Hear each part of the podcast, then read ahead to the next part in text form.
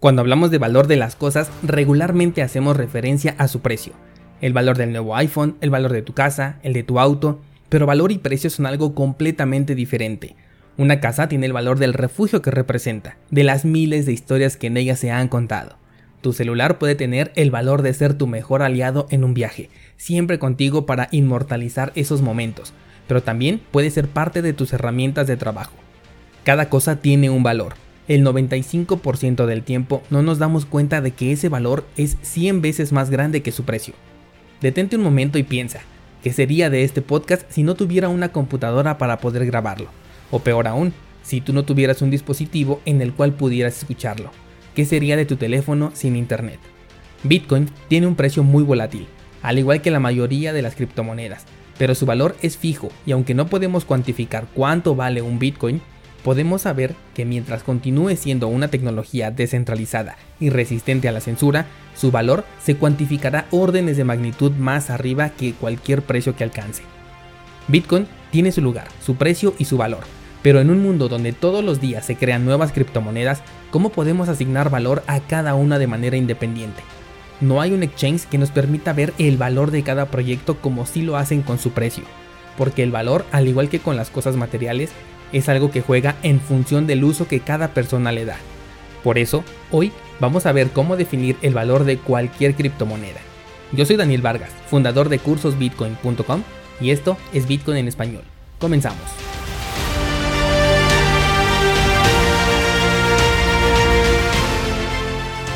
Lunes 13 de julio de 2020 y el precio de Bitcoin continúa encerrado Parecía que había roto una zona de resistencia solamente para crear una nueva.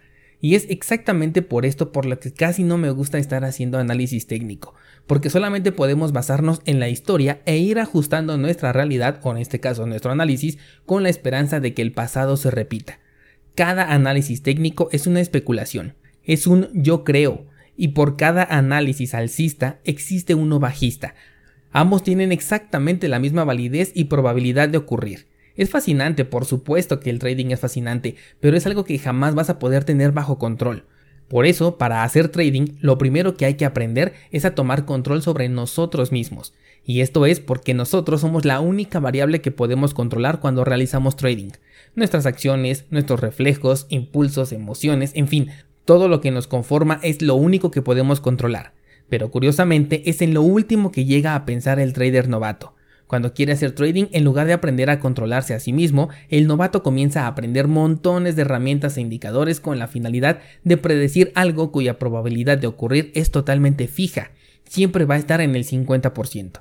Hacer trading sin aprender a controlarte a ti mismo es como querer encontrar orden en el caos. Un hermoso caos hablando específicamente del trading, diría yo.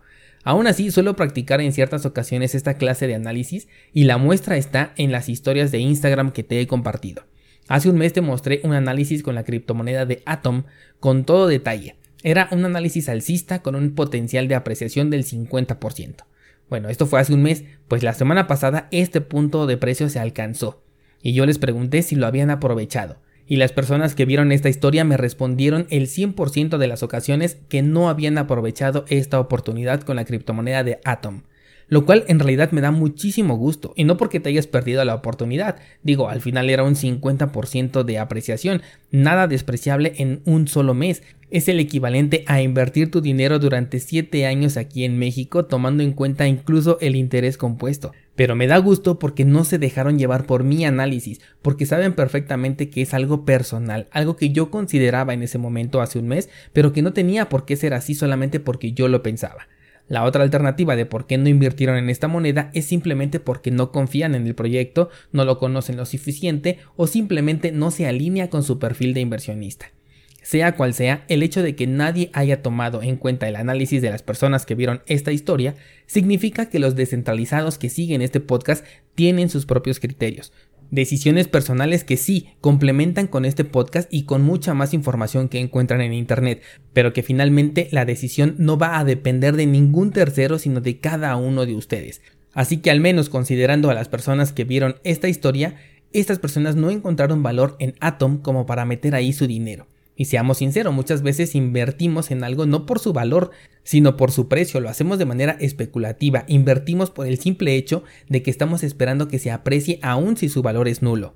Por ejemplo, eh, utilizamos el caso de Tron, Ripple, Bitcoin Cash, monedas que casi siempre menciono en este tipo de situaciones. Estas monedas, que en teoría no tienen ningún valor, pero cuyo precio puede dejar muchas ganancias, son las que utilizamos para estos casos. Y aquí empieza lo interesante. Si una moneda como Bitcoin Cash te dejó una ganancia, entonces para ti tuvo un valor, que quizás no es el valor original con el que nació el proyecto, que era que te pudieras comprar un café y pagar con criptomonedas. Quizás el valor de esta moneda para ti fue que con esta ganancia tuviste ahora la oportunidad de pagar ese curso que tanto querías o cualquier otra cosa en la que hayas aprovechado esa ganancia. Por eso es muy complicado cuando me llegan a preguntar, oye Daniel, ¿cuál es la mejor moneda en la que puedo invertir? ¿O cuál es la moneda con mejores fundamentales? Es bastante difícil responder a esta pregunta. Una criptomoneda puede nacer para crear un mundo 100% sustentable con la ideología de darte un token por cada árbol que plantes y eso en estricta teoría sería un fundamental importante que además trae grandes beneficios a la humanidad. Pero tú puedes decir, ah, no, pero yo no soy Greenpeace para andar apoyando esto. Y simplemente vas y compras la moneda de Coinbase porque consideras que es una buena empresa y que cuando salga a bolsa sus acciones van a valer mucho. Este es un simple ejemplo de cómo el valor cambia dependiendo de la persona que quiere invertir en ello. Conozco gente que considera a Cardano como una moneda más del montón, mientras que la gran mayoría de los descentralizados la consideramos un proyecto al menos interesante.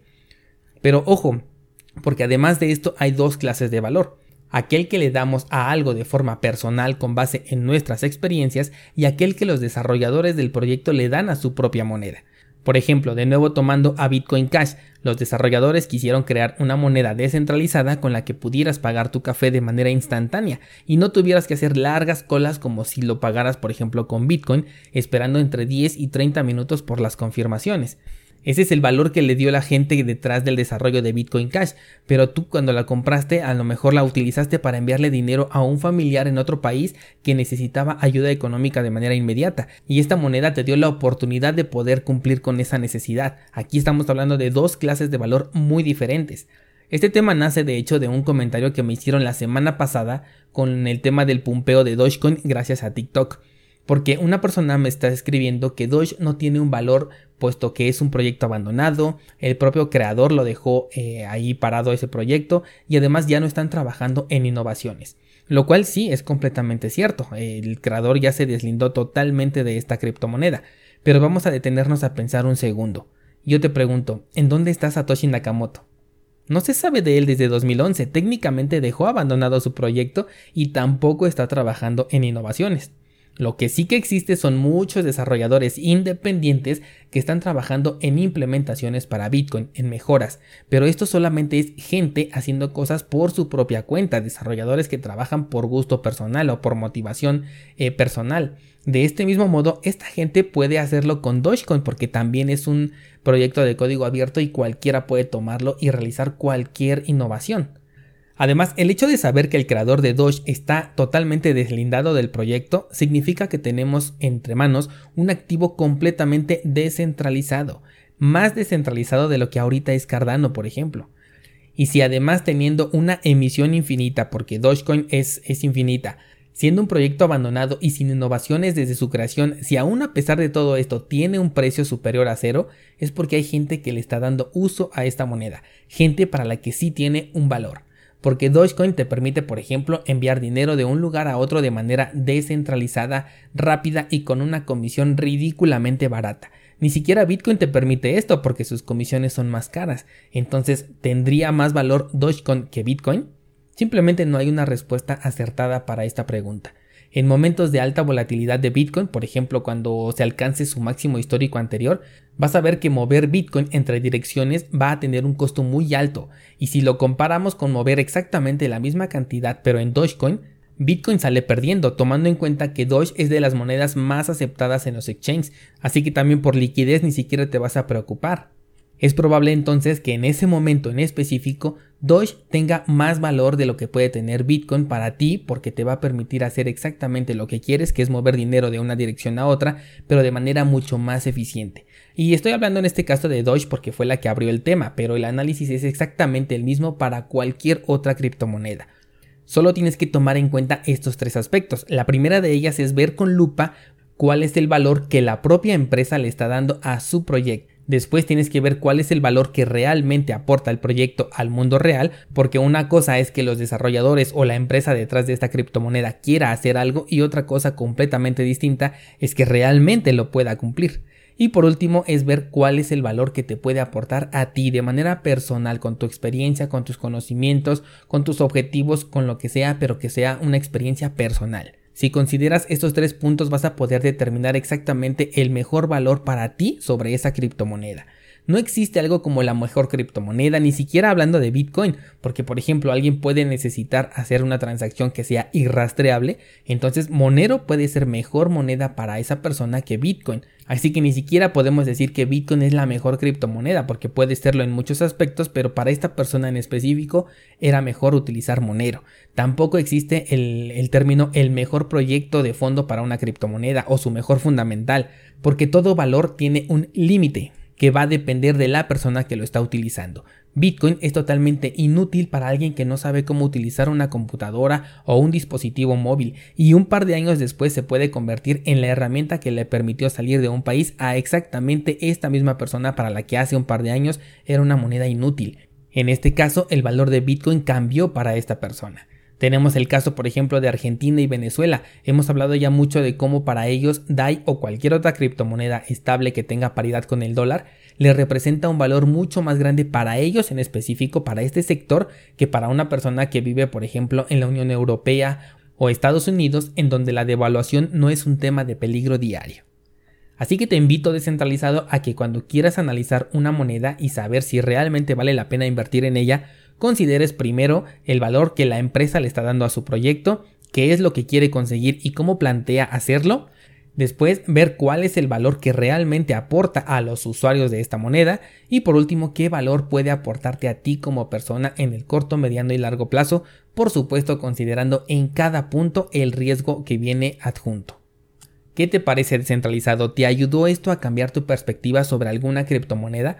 Cuéntamelo en los comentarios y si te interesó lo que te comenté al principio sobre trading, eh, te invito a ver el curso Reconfigura tu Trading entrando a cursosbitcoin.com diagonalmente. Y si aún no has tenido contacto con el trading y quieres comenzar por la base, te invito a ver el curso básico de trading en cursosbitcoin.com diagonal trading. Por ahora esto sería todo descentralizado. Mañana te espero con las noticias cripto del fin de semana, así que allí te espero.